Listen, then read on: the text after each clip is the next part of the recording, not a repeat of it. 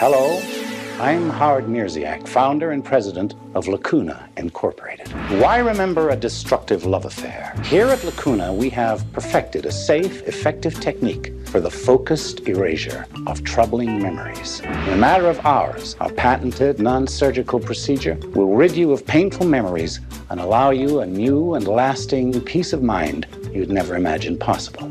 Olá, sonhadores esquecidos e doidinhos de cabelo colorido. Eu sou o Madu e eu tô aqui para dizer, talvez isso vai demorar um pouquinho para explicar, mas que esse é o primeiro filme do MCU. Medo, medo. E eu vou confirmar por quê. Primeiro, o primeiro filme oficial do MCU é de 2008, esse filme é de 2004. Cronologicamente, ele tá em primeiro lugar. Segundo ponto, deixa eu consultar minhas anotações, são muitas. Mary, a personagem da a Kristen Dust. Quem é que a Kristen Dust faz no MCU? A Mary, Jane. Jane. Pera aí, vamos lá, vamos lá, vamos evoluindo isso aqui. Terceiro, a gente tem Mark Ruffalo, que é um doutor, né? Um É, cientista. na- até, para, para. Na verdade, tem um erro aí, porque a Mary Jane, naquele ponto, não pertencia ao MCU. Até porque É, não tem. Não, era, era Sony naquele ponto. Era Sony. Cara! O Spider-Man é da Sony. E, tipo, no MCU novo não tem Mary Jane, tem a Maria José. É tipo.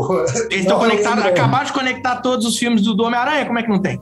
De forma bem tristonha. Mas conectou, então tava lá, tava previsto. Terceiro ponto, Mark Ruffalo fazendo o papel de um cientista, né? De novo, ele é o Mark Ruffalo ali, escondido, ele era o Hulk, ali ele já É era o porque Hulk. ele ainda era estagiário, né? Antes de virar o Hulk, ele era estagiário. Estagiário, processo de Isso é-. Por último, a Mary Jane se apaixona pelo dono da, da empresa lá, que o nome dele é o quê? Howard. Quem é o dono da indústria Stark? Howard Stark, o pai. Olha, tá tudo Pelo conectado. Só de resta dizer que Lacuna Incorporation é um braço aí das indústrias Stark. E se fosse, eu já ficaria Ô, feliz. Caio, eu conto com você, por favor, cortar toda essa é isso aí, gente. Desculpa pela aula aí. Continue a apresentação. Oi, gente, eu sou a Zizi. Eu ia falar uma outra coisa nessa apresentação, mas depois desse momento maduro, eu preciso dizer que eu acho que eu devia ter um desses canais de teorias bizarras e esdrúxulas de filme no YouTube para criancinhas. Se fizerem um crossover pra, D- pra DC, eu tenho certeza que a Clementine ia ser a Arlequina. Vai, Eras.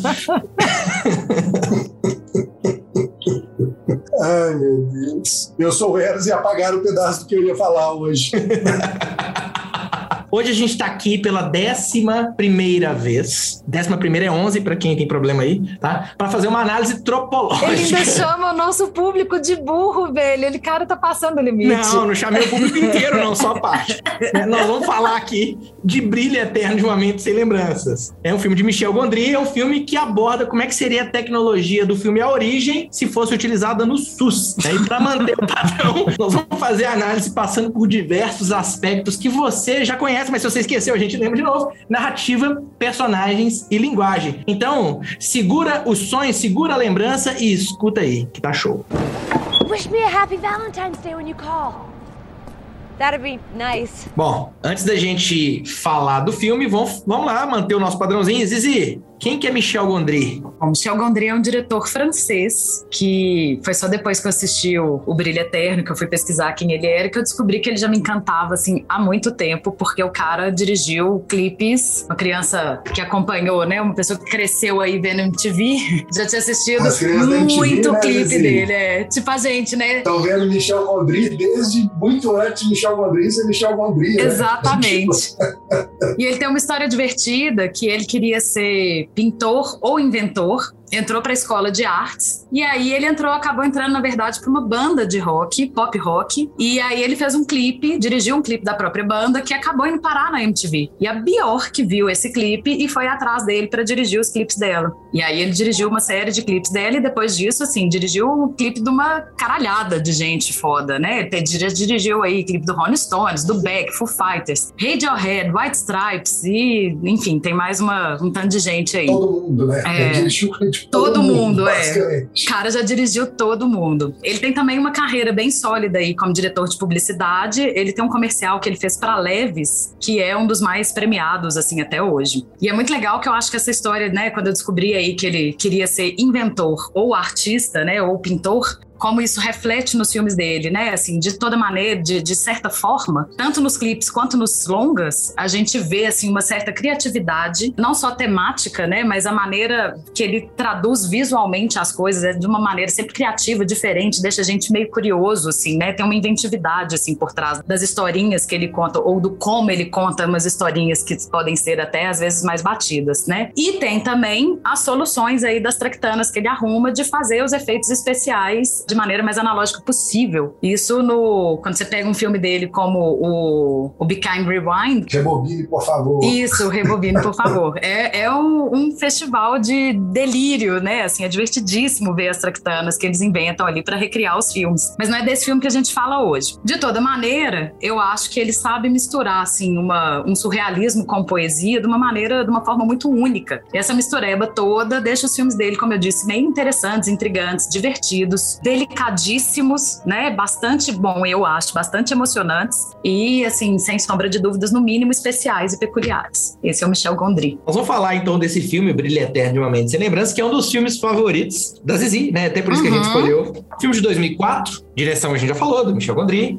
E o roteiro, além do Gondry, a gente tem o Charlie Kaufman. Então são dois roteiristas aí. Que é um roteirista foda também, né? Que os outros é. filmes do Charlie Kaufman também, é, tipo, que pariu. Acho que dá pra fazer um especial Charlie Kaufman aqui. Sim, super dá pra gente fazer um especial Charlie Kaufman. E eu acho, inclusive, que essa, essa, essa combinação dos dois é muito peculiar, né? Assim, é muito única, porque o Charlie Kaufman tem os roteiros muito doidões e o Gondry é o cara que transforma o doidão em poesia, né? De uma maneira que não é nem complicada da gente entender, porque tem horas que esses filmes doidão demais a gente fica meio batendo cabeça para entender e os do Gondry não, né? Eu acho que, enfim, cria aí uma, uma duplinha bem boa. Bom, a gente tem o Joel, que é o Jim Carrey, Clementine, que é a Kate Winslet, e eles são um casal, eles vivem juntos durante dois anos, brigando, se entendendo, tentando fazer a coisa funcionar. E a Clementine é uma pessoa muito impulsiva, e numa dessas brigas ela fica puta, eles se separam e ela resolve que vai apagar ele da memória. E, tipo, ela procura uma clínica que faz, sei lá, apaga, apaga a memória. Né? MIB, MIB, MIB. E nesse processo ela simplesmente apaga toda todo pedaço da vida dela que tem o Joe envolvido tudo e qualquer cena que tivesse o Joe foi apagado. O Joe, por sua vez, continua tentando resolver e correndo atrás dela. Quando descobre que ela apagou a memória, ele resolve fazer a mesma coisa. Só que enquanto ele está fazendo o procedimento de erasure, de, de apagar a coisa toda, ele meio que muda de ideia. E a gente entra numa coisa meio surrealista dele correndo dentro do próprio cérebro, tentando esconder ela da máquina que apaga, entendeu? Porque a gente chega à conclusão que eu não quero perder o que eu tive aqui, eu não quero, eu não quero perder essa sensação e esse sentimento. E o filme vai se desenrolando. Aí em paralelo com as histórias do, do povo doido da clínica, né? Que, tipo, tem uma pessoa que Elijah Woods não é um funcionário muito legal, ele simplesmente rouba. Patrick, baby boy. ele rouba todas as informações que ele tinha da menina e vira o novo namorado da Clementine. E tipo, e, e nessa vai se desenrolando. E o elenco é muito foda, né? Tem uhum. Marco Fallo, Kirsten Dust, a Jim Carrey, Kate Winslet e o Tom Wilkes. E apesar de ser um filme meio surrealista, podia muito bem ser um filme de super-herói, né? Porque todo mundo aí já participou de algum. Ele tem o Hulk, tem a Mary Jane, tem o Kevin de Sin City. Tudo cagado. O Jim Carrey é o Máscara e por aí vai. Mas é isso, o filme é foda, super vale a pena. Se você não viu, assista. Se você tá chorando por causa de dor de cotovelo, assista. É tipo, putz, é do caralho. Ou não, mas enfim. Ou não, é, vai, vai na interpretação. Mas, cara, é, acho, acho que esse é um bom de assistir, assim. Tem uma parada sobre esse filme, que é em cima disso que a gente acabou de falar, que eu tava lendo, é que naquela escala deslizante de cinismo e idealismo que eles colocam nos filmes, né? Se eles trabalham a coisa, o tema que é o amor aqui no caso, de maneira cínica ou ideal, eles falam que esse filme fica no centro disso. E que diz muito mais sobre quem tá assistindo. Quem tá assistindo que vai uhum. conseguir colocar ele de um lado ou do outro, né? E você consegue ver os dois lados. Isso é uma das coisas que eu acho mais legais do filme, na verdade. É, não tem certo e errado, né? Não tem conclusão no fim das coisas. E é isso, né? Sim. Claro que tem conclusão. O amor prevalece, pô. Na sua cabeça. no, no filme que você viu.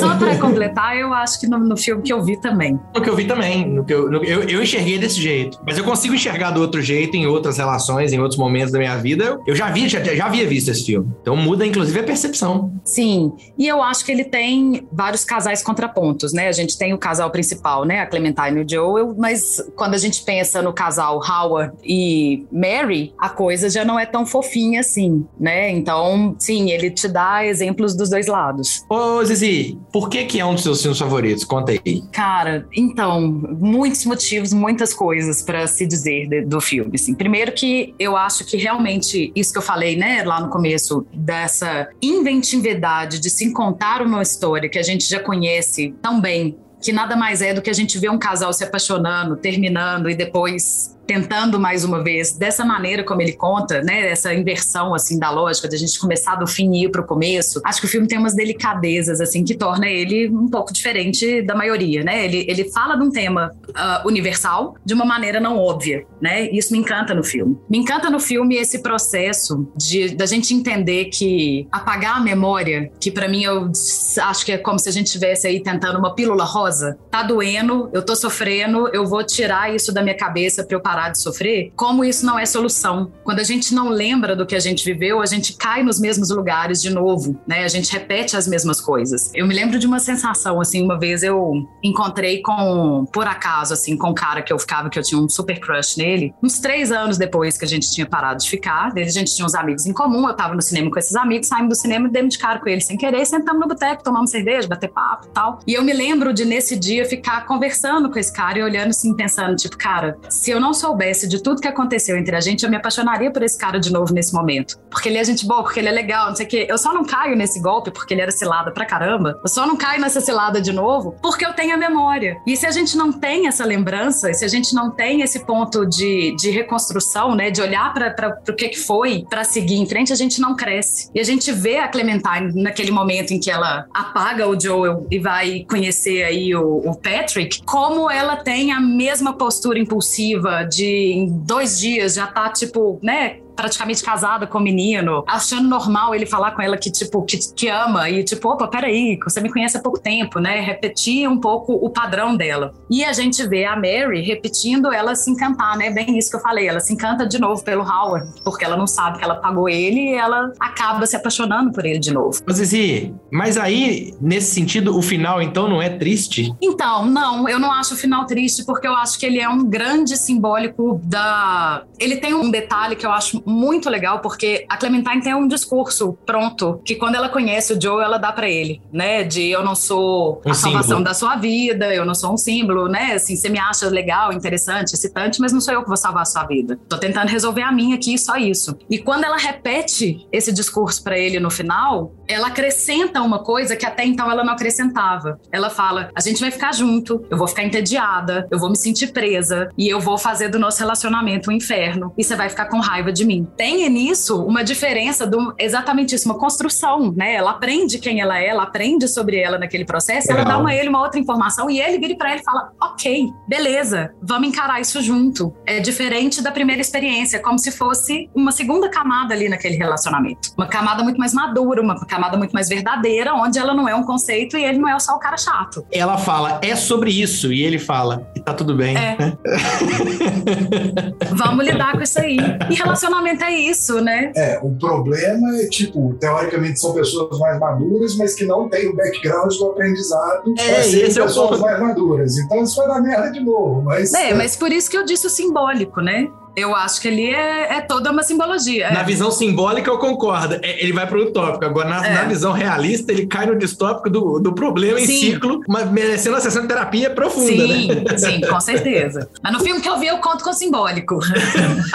eu, eu sou muito racional, eu vou para os dois lados e eu fico no meio termo. É engraçado. Não, eu tô, eu tô no simbólico. Agora, o que, o que eu acho muito legal no filme é que ele é, é o tipo de filme, aí trazendo para um, um lado mais racional, que é o meu jeito de enxergar o filme, ele é um filme que te premia quando você vê uma segunda, uma terceira, uma quarta Aham. vez, né? Você fala, putz, eu não tinha notado isso. Ah, entendi. É, Você entende a- aquela montagem maluca, né? Ele, ele começa no meio, em média res, né? Ele começa no meio e vai pro fim, e vai. Né? E aquela maluquice toda anacrônica. Eu me senti assim, entendendo coisas que eu não havia entendido, né? Por mais que eu já assisti esse filme várias vezes. E eu acho muito esperta a ordem que ele conta a história, não só por gerar esse tipo, ah, mas peraí, o que que tá acontecendo? Eu acho toda a visão da gente começar a ver aquele relacionamento pelo final, pela parte deteriorada, e a gente ir junto com o Joe acompanhando o resgate lá do começo, por que, como, né, foi que ele se apaixonou pela Clementine, é muito gostoso que, você, que é, é isso, né? É, é a hora que você olha e fala assim: não, mas peraí, a gente tem problema, mas será que não dá pra resolver? Porque já foi legal, já foi bacana. Problemas todo mundo tem, né? Ninguém vai viver só o começo o tempo inteiro. Ele aprendeu isso. Ele sim. Eu não sei porque ele termina apagado, né? É. Assim, apagado assim, a memória tem- ele tem aquele processo, mas a memória apaga de toda maneira. Mas o filme também tem ali uma sugestão de O que inconsciente, né? algo do inconsciente permanece, né? Tanto que eles se buscam, né? E tudo mais.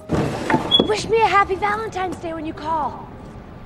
That'd be nice. Oh, Vamos puxar o primeiro trope aí, que é o. A gente acabou falando dele, que é a ordem anacrônica, né? O filme ele começa com o Joey. O Eros contou aqui a ordem cronológica do filme, né? Mas ele é todo montado, né? Começam com os dois, a gente não sabe, mas eles estão depois do procedimento de apagar a memória, e eles se encontram num trem. E a reação dela, ele fica olhando pra ela, mas não chama ela, indo pra Montauk. É, é, tipo, na verdade, velho, o filme começa quando eles estão começando a se apaixonar, só que pela segunda vez, Isso. Só que a gente não sabe, nem eles, né? Ninguém sabe. basicamente. E a, a parada ali é que eu, pelo menos, consegui ver como é que deve ter sido o primeiro encontro deles, né?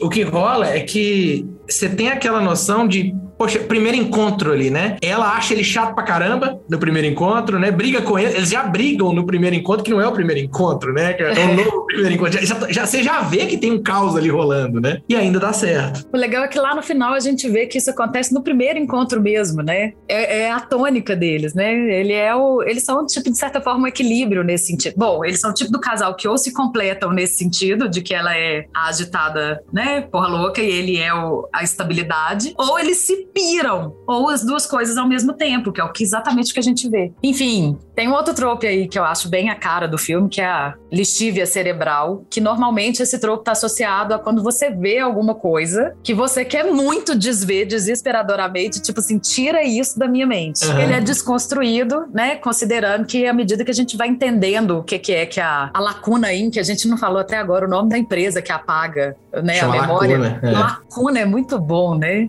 A Lacuna Lacuna Inc. Incorporated. Nome significativo, né? Sim. Mas enfim, à medida que a gente vai entendendo aí, né, a, a, o que que significa de fato você apagar uma parte da sua experiência de vida, se isso é realmente válido e bom, então o filme acaba trazendo esse debate também, né? E Sim, sim, sim. desconstrói aí a lixívia cerebral. Falando em desconstrução, que pra mim é a outra genialidade do filme, a gente tem aqui o, o gênero de comédia romântica sendo desconstruído. É desconstruído porque a gente acha que é um filminho de romance no começo, né? Menina encontra ga- garota encontra garota, e aquilo vai virando outra coisa. E essa ordem anacrônica que a gente falou, né? Essa ordem eh, não, não cronológica, é uma coisa muito comum de comédia romântica, que onde mostra primeiro eles brigando, depois eles apaixonando. Só que aqui, na verdade, é tudo invertido, né? É, é invertido por causa da, do, do apagar da memória. Então isso, isso se torna genial. É que é típico da comédia romântica as pessoas, os casais começarem se odiando até Aham. perceberem que se amam, né? Aqui a gente vê um casal que começa se odiando até verem que se amam, mas a gente tá aí voltando na trajetória deles e não É avançando, né? É muito legal. Ou seja, é a mesma estrutura da comédia romântica.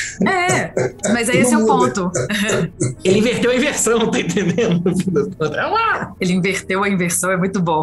E a gente tem um mashup de gênero. É uma comédia dramática, né? De ficção científica, com, com as coisas que tá muito próximo de um terror psicológico.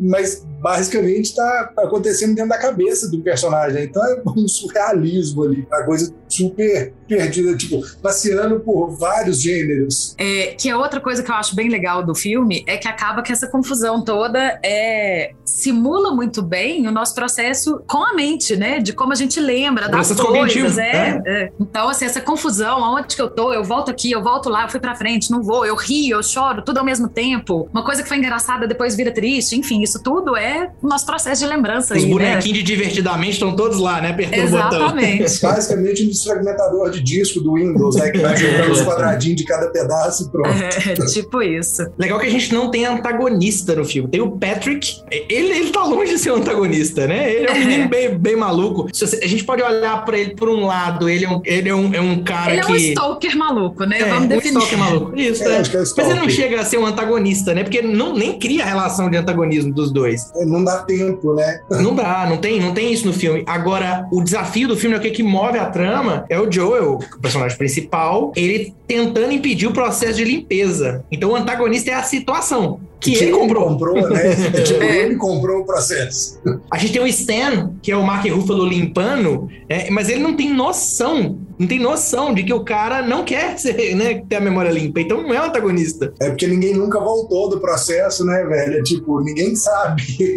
Bom, e mesmo quando ele volta, né, que era até o que eu ia comentar, assim, que me chama a atenção a atuação do Jim Carrey quando ele tá fora do ambiente Jim Carrey, que eu acho a melhor atuação que eu já vi. dele. Bom, mentira, não, eu acho que ele fazendo Jim Carrey's Isses também tem momentos brilhantes, não é o meu tipo de humor e tal, mas tem momentos, né, como ator brilhantes. Mas eu particularmente gosto muito da atuação dele. Tem uma das horas que ele acorda e que ele percebe que ele não vai voltar, né, e que, que o Howard dá nele uma injeção pra ele, né, apagar de novo e tal. A, a angústia imóvel dele naquela cena é muito tocante, né, assim. É, tanto que toda crítica que a gente lê a respeito do filme, um dos pontos altos é o Jim Carrey, né? Que o Jim Carrey dá uma vida e uma angústia pro Joel que é inacreditável. Sim. Assim. E vindo de um cara que fez o Máscara e Debbie Lloyd, é difícil Sim. de acreditar que o cara é capaz, né? Acostumada ali a ser fisicamente tão espalhafatoso, é, o Joe é todo contido, né? É o oposto do que a gente Podemos vê. dizer que é o Joy as Brutas do Jim Carrey? Podemos? Podemos. É, eu acho exagero, assim. Eu prefiro o Jim Carrey ao, ao Adam Sandler, mas, Ah, de longe. né? mas Eu sim. não tenho ódio mortal pelo, pelo Jim Carrey, eu até gosto. Eu Gosto até, algumas comédias dele são boas. Jim- Eu, eu não sou do, muito do tipo de filme dele também, não, mas um Debbie Lloyd, assim, me lembra até gosto de infância, sei lá. Eu nunca consegui ter esse tesão em Debbie Lloyd. Eu tava falando disso hoje. Tinha um vizinho, ele foi pro cinema ver Lloyd, tipo, quatro vezes. E, tipo, ele passava mal de Ah, rir todas ah. as vezes que ele assistia Debbie Lloyd. E eu assim, cara, Ah. como? É, É, tipo, não, também nunca tive, não. Mas, por exemplo, ele no Desventuras em Série, eu gosto muito da série, não gosto do filme. Mas a atuação dele no Desventuras em Série é um troço de louco, assim. De louco. É, esse personagem meio Jack Sparrow funciona com ele muito bem. Ele faz isso muito bem. Não, ele tem um domínio do corpo dele, né? Da expressão corporal dele, que é uma coisa impressionante. Teatral, né? É Usa de uma maneira que não vai pra, né, pra filmes que eu gosto e tudo mais, mas a, a arte dele em si, de dar conta do corpo dele daquele jeito, eu acho sempre nó de cair o, o, o queixo O mesmo. cu da bunda. De cair o cu da bunda, exatamente. Bom, a gente tava aí falando, né, de, de, de se o filme tá lá, né, pró-amor ou pró não amor, se amor vale a pena ou não. No final das contas, eu acho que ele tem um Esopo aí que é tipo. Mesmo com a dor, né? Mesmo com a parte sofrida do, do, do processo de, né? do fim do relacionamento ou das dificuldades de se relacionar com alguém, vale a pena a gente lembrar disso aí. Vale a pena ser vivido. Esse é exame bonitinho, né, Zizi? É um Tem exame exame feio que bonitinho, é quebre o ciclo, faça terapia. né? É, ah, bom, mas isso sempre, né? Eu nem acho que é o feio, eu acho que a gente só consegue ver o bonitinho com esse processo daí. Terapia sempre. É, e, e esse Zopo nos entrega o final agridoce do filme, né? Que eles descobrem que eles se odeiam e que mesmo assim eles estão ali pra tentar de novo e tal, e a gente sabendo que pode ser que não dê certo. Gente, o modelo de negócio da Lacuna é esse. Vocês não entenderam ainda. de tempos em tempos você volta. Wish me a happy Valentine's Day when you call. That'd be nice. Vamos puxar um pouquinho os tropes de personagem. Primeiro da Clementina Clementina, né? Da Clementine aqui. O, o cara, o trope que fala dela, que eu achei mais significativo, é o Garota dos Sonhos Duende Maníaca. É a misturinha, né? É, é pode duende, ela, ela, ela é mágica, né? Ela, ela tira você da realidade. Ela é dos sonhos nesse sentido, só que é maníaca do outro lado. Isso, o trope tá ligado geralmente à mulher. Crazy Eyes. Ela nem é Crazy Eyes, né? Mas enfim, tipo isso. O trope tá, ele sempre sendo às vezes ligado à mulher, nesse caso, né, é garota específico, e tá relacionado a uma jovem otimista cujo amor vai dar um outro personagem que é taciturno, emburrado, de mal com a vida, sei lá, ou um Zé Ninguém, um novo sopro de vida. E aí, o bacana que é subvertido e desconstruído com ela, porque em vários filmes o que acontece é a maluquinha fica com o racionalzão e aí isso dá certo, o filme acaba ali, a gente não sabe daqui a cinco anos, daqui cinco anos é muito, daqui a dois meses como é que eles vão estar, né? Aqui não, aqui o filme é sobre isso, né? É sobre o fato de eles não serem perfeitos um pro outro, porque eles são muito diferentes. Aquela ideia dos opostos se atraem que é vendido no filme, se atraem, mas opostos se manter é difícil, E, né? e eu acho que desconstrói até no sentido de que ela parece aí a menina dos sonhos, mas realmente na hora do convívio com ela, ela não é tão dos sonhos assim, né? Ela é super difícil de lidar, né? Ela é, enfim, complicada, né? É, é do sonho, eu consigo, eu consigo ver dos sonhos pra ele, porque ele, ele é um Zezão, né? É um manezão. E achou alguém que faz ele flutuar. É isso, assim. Mas o que eu acho legal é que é exatamente isso que você falou. Como a gente normalmente não acompanha o desenrolar dessas histórias, ali a gente vê que ela é dos sonhos nos sonhos, né? Na prática, não é bem assim. E na prática, inclusive, a gente vê que a gente não valoriza essa figura tipo ele, mas a estabilidade dele, de certa forma, é boa pra ela também. E que, de certa forma. Dá, dá, dá, um, dá um chão, né? Dá um chão, é. porque a mulher é muito doida, né? Venhamos e convenhamos. Mas que, de certa forma, eu continuo achando que, de fato, ela consegue dar uma vida pra ele, né? Assim, a gente tá falando de um personagem que tá 90% do filme de cara mais fechada, não de tá bravo, mas ele é tímido, a beça, né? Assim, ele tem uma. Taciturno, taciturno. É, ele tem uma melancolia, né? Que inclusive dá o tom melancólico do filme também. Mas que com ela, de vez em quando ele ri, né? Aquela cena que ela fica brincando com ele, que ele fala nice pra tudo, nice pra tudo, que nice é uma palavra morna, chata, sem graça. Uma palavra que define ele. E ele finalmente consegue virar e falar, tipo,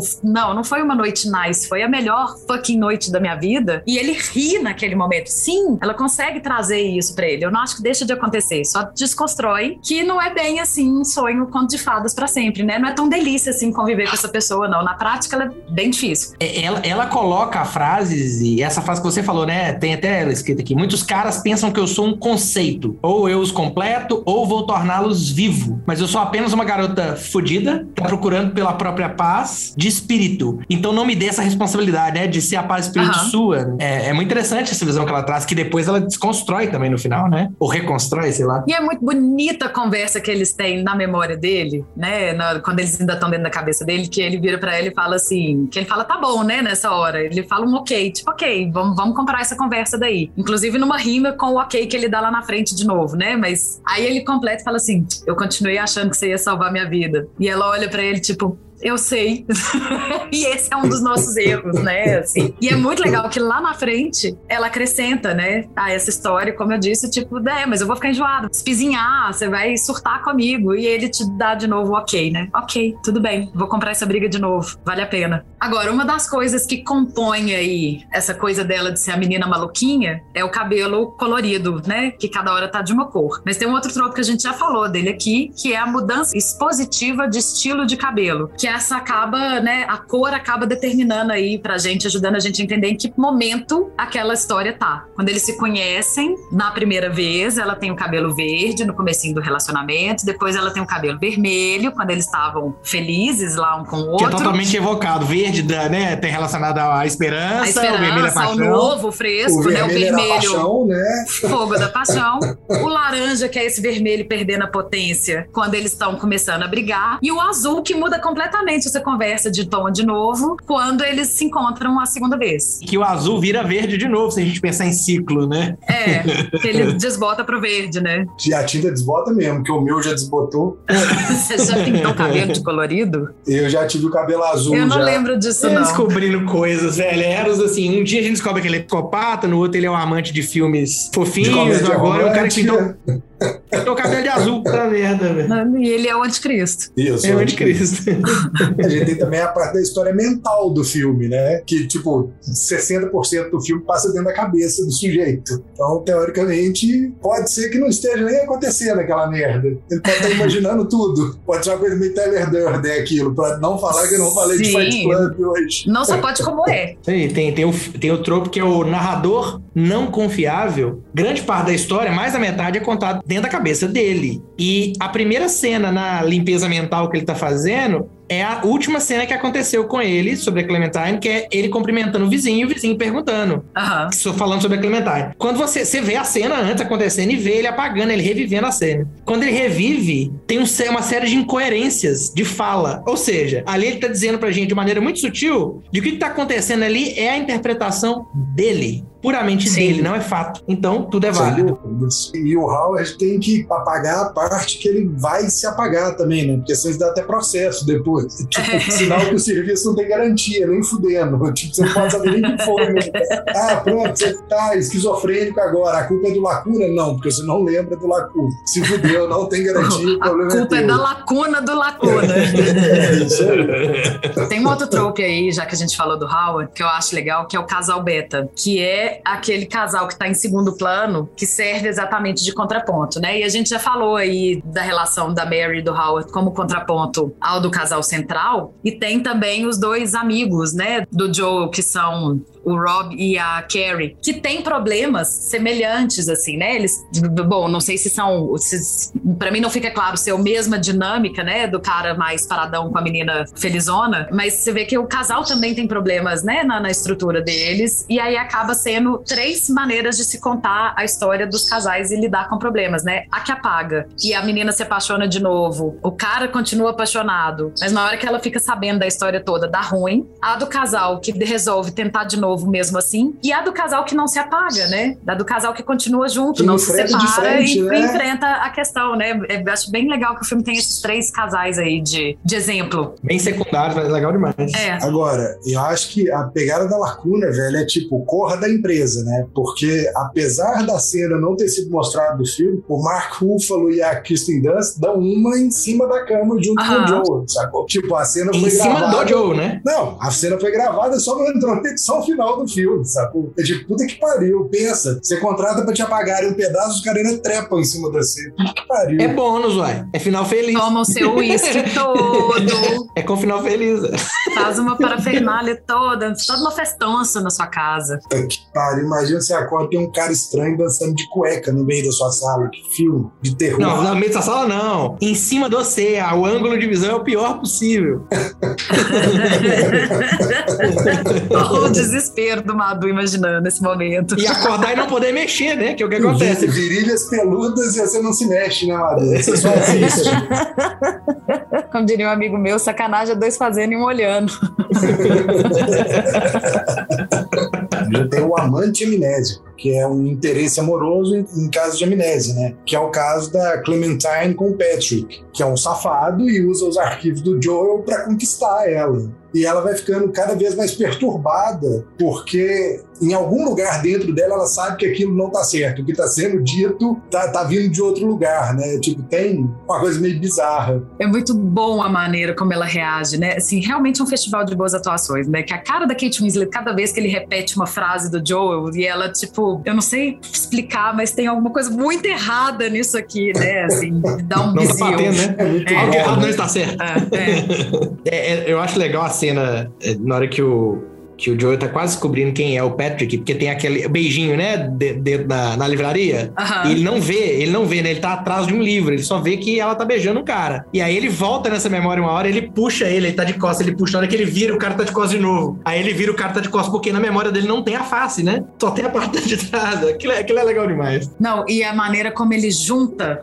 finalmente quem é quem, né? E que ele entende que o Patrick é o Patrick que ele conheceu no, na lacuna, que é quando ele entra de novo lá no, no, no escritório, na memória dele entrando no escritório pra pagar a Clementine. E aí alguém fala Patrick, e aí o Howard fala, né? Ele é o Patrick, baby boy, igual É, a Clementine é. falou com ele na livraria, né? Muito bom, assim. É isso, Madu, quando você me pergunta por que, que eu gosto tanto do filme, essas, esse festival de nuances, detalhes, né? né? Desse tanto É de nuance, sutil, é assim. muito sutil. que é isso que você falou, quanto mais você assiste o filme, esse é um filme que eu assisti, assim, um zilhão de vezes, eles vai juntando mais e mais pedacinhos, eu falo assim, cara, que, que, que parada mais bem construída, né? Assim, é muito legal. Uma curiosidade, a gente tá falando aqui da lacuna. É uma ficção científica, né? Porque tem toda a parada de apagar a memória. Existe um, eu não vou lembrar do nome agora, mas tem um trope até pra isso, que coloca os filmes de ficção científica em níveis de realidade daquela ficção tá vinculada a premissas reais. E esse filme é um dos mais altos, porque tudo Olha que é só. usado sobre a mente é de verdade, acontece de verdade. O processo como o delírio é mostrado, o, o fato deles usarem maquinário de, de leitura de ressonância magnética, de ir nas memórias ligadas a afetos. Tem uma série de coisas que são super coerentes com como se sabe, quase 20 anos depois, de como a mente funciona.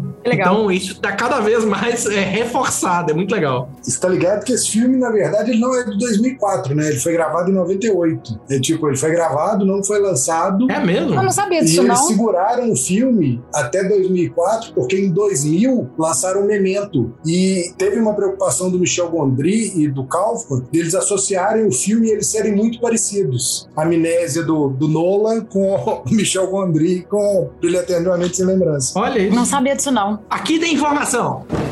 Wish me a happy Valentine's Day when you call. That'd be nice. Vamos para os tropes de linguagem, para fechar. Zizi falou do, que o Gondry tem a questão dos efeitos práticos e praticamente. Praticamente. Todas as cenas mais bizarras e fascinantes do filme são criadas com câmeras antiquadas, edição, iluminação, truque de adereço, truque de cenário. Tem pouquíssimos usos de efeito digital. Por exemplo, aquela cena da cozinha, né, que o Joe é criança, que pra mim é uma das cenas mais bizarras do filme, inclusive, Sim, usa sim. a perspectiva forçada que foi usada lá no, no Senhor dos Anéis, né? Aprendida ali no, no, no Peter Jackson. Do- dos anões? É. É, o dos Hobbits mesmo. O Gandalf parece gigantesco. Sim, os anões e os hobbits. Pela É. coisa da perspectiva forçada. Inclusive, a gente tem o Hobbit aqui de novo, tá vendo? Tem uma, uma coerência aí no filme. É, Nem um é, pouco forçado, é, pelo amor inclusive. de Deus. que isso? Piada perspectiva forçada. Eu, eu sou da época do DVD e esse filme também, né? Então tinha o DVD com os extras. E eu me lembro de ver eles andando nesse cenário da cozinha, porque o que ele é é um morrinho, né? Então, aonde o Joel fica pequenininho, ele tá pequenininho porque ele tá no, no- no final do morro, né? Então era muito divertido ver as pessoas andando, ficando grande, pequeno, ficando grande, pequena, na perspectiva Legal. da câmera. Era muito legal. E é muito bacana, porque eu acho que o Gondry, nessas horas, tá puxando aí o do começo, né? Das coisas aí do começo do cinema, porque isso me lembra Charles Chaplin, que era outro cara que era um gênio de fazer aqueles efeitos exatamente brincando com a perspectiva, né? Com, com o ângulo da câmera e tal. Então, assim, de certa forma, além de tudo, tem todo o amor do Gondry pelo cinema quando ele faz esse tipo de coisa pra mim. Cara, teve uma cena que eu assustei e eu fui descobrir que era prática, é aquela cena onde é que tem os livros todos com a lombada branca. Eu Aham. que eu tava assistindo, eu falei, da última vez agora que eu tava assistindo, eu falei assim, eu comentei, falei, não, será que são livros virados? Fiquei imaginando quem montou aquela cena, porque é muito Nossa, livro, né? gente, é muito livro. Coitado E ele não é lombada arte. branca, eles viravam os livros pra ter a, a parte oposta, né? A maioria dos livros, então você tá vendo a parte branca dos livros, né? A parte das páginas. E é engraçado que essa é uma que eu não tinha reparado e reparei na última, né, quando eu assisti o filme pra gente conversar hoje. Uma das cenas que o Joe e a Clementine estão conversando na livraria, é, enquanto eles estão conversando, os, o design dos livros vai sumindo. Eles estão em primeiro plano, é sutil, mas eles estão em primeiro plano. Então As os, os vitrines livros vai vão vai tudo, desaparecendo, né? é. Mas é porque quando cai um pedaço de cenário, fica na, né, bem ali na sua frente. Mas esse vai, tipo, apagando aos poucos a capa dos livros, né? O, o colorido. É Sim. muito, gente. O item da- das vitrines também, quando eles estão andando lá de fora, né? Vai apagando. É muito e, legal. E tem, tem uma cena também de efeito prático que tá no apartamento do Joe e a, a Clementine ela fica teleportando de um, de um cômodo pra outro. Não tem edição, cara. Tem tanta passagem secreta no estúdio pra ela correr e tá do outro lado, que foi gravado de uma única vez. Sim. É o nível de, de perfeccionismo do cara, né? Pra fazer isso. Eu ia falar o nível de analogia, né? Perfeccionismo não, velho. Criatividade do cara. Criatividade. É, É. mas é, ele podia. é, eu tô falando assim, não é só criatividade, porque ele podia simplesmente resolver o problema falando assim: a gente faz um corte aqui, entendeu? É nesse sentido que eu tô trazendo, que é, é perfeccionismo. Eu quero a cena filmada de uma vez só, vai dar um efeito que eu quero. É isso. É, na verdade, tem outros processos que ele não precisava nem ter, Não, nem, nem é. fazer corte, dá pra fazer plano de Passa sequência. atrás de uma parada. Não, porque É. ele, pra ele fazer isso desse jeito, ele cria pra ele dois problemas, né? Um de ter esse cenário cheio de passagem secreta, e dois que ele tá fazendo um plano de sequência enorme, né? A chance disso dar merda na gravação pode ser grande. Mas dá uma verdade ali pra situação que eu também gosto. Tanto que, por mais que o filme tenha uma cara de coisa antiga, e isso é proposital, né? Eu me lembro de ver uma entrevista com o Gondry que ele fala que ele queria, por exemplo, que a lacuna tivesse uma cara low-tech. Que ele não queria que fosse um lugar super. É, É o SUS, é o SUS.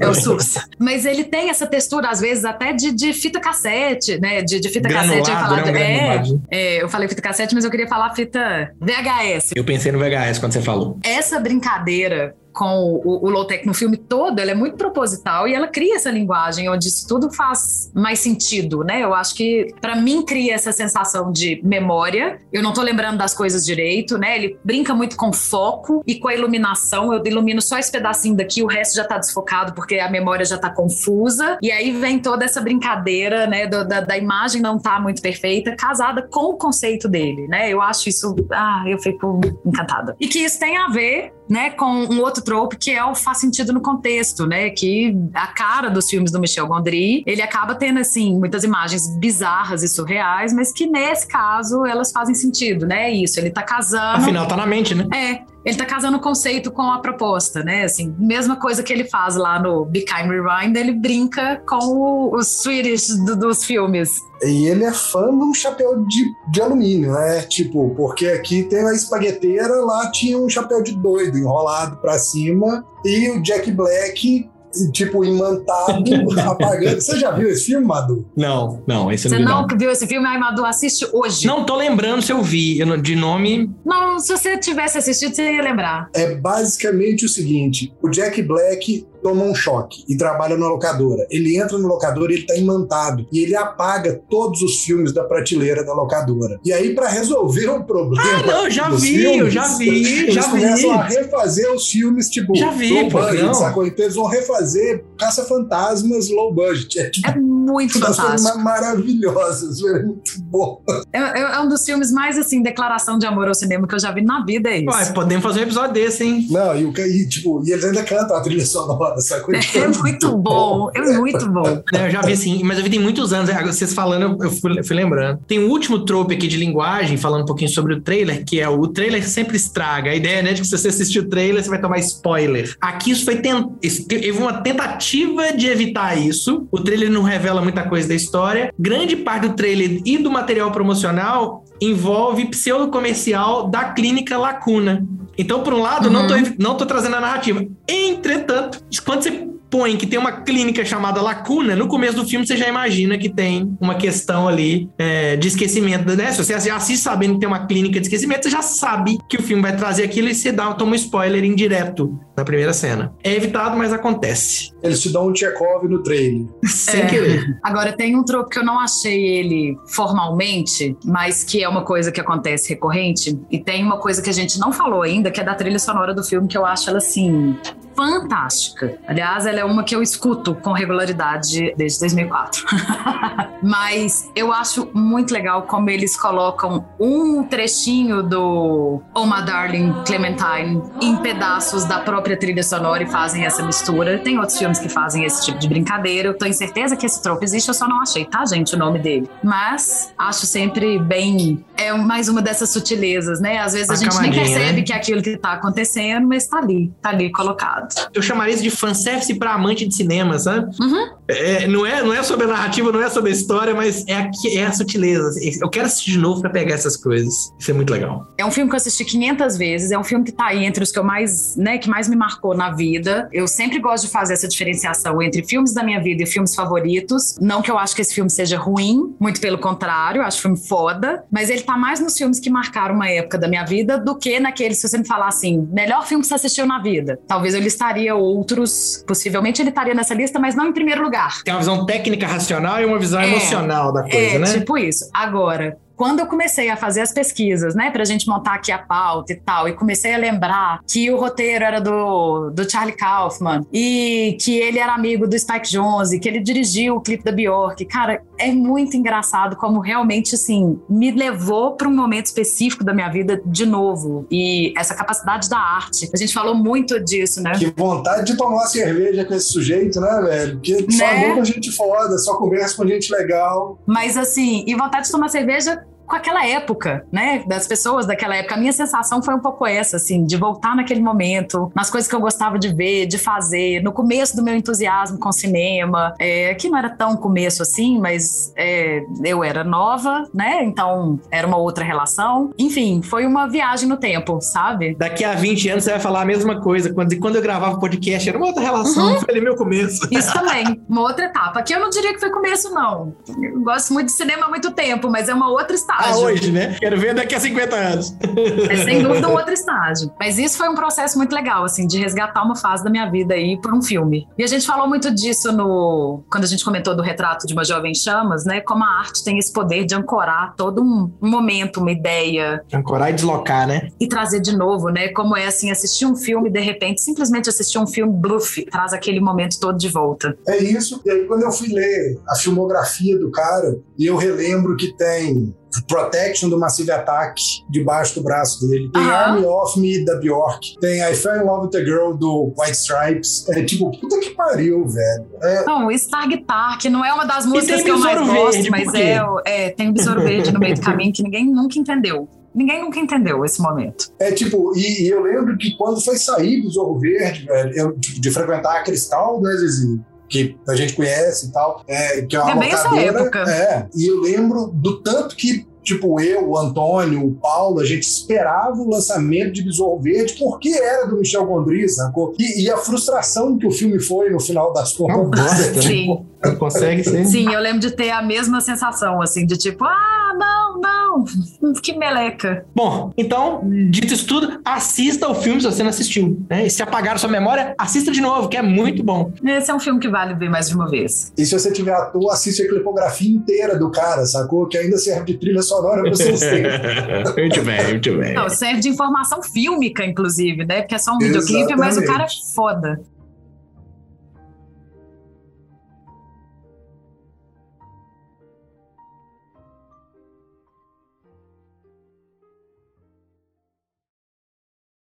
I'm not a concept, Joel. I'm just a fucked up girl who's looking for my own peace of mind. I'm not perfect. É... é e aí a gente tem, vai, é, e aí a gente tem. ele nem entendeu a piada ou ele travou. ele tá vendo qual que ele vai falar. Vai, quero ver você fazer diferente. Faz. Tela azul. azul.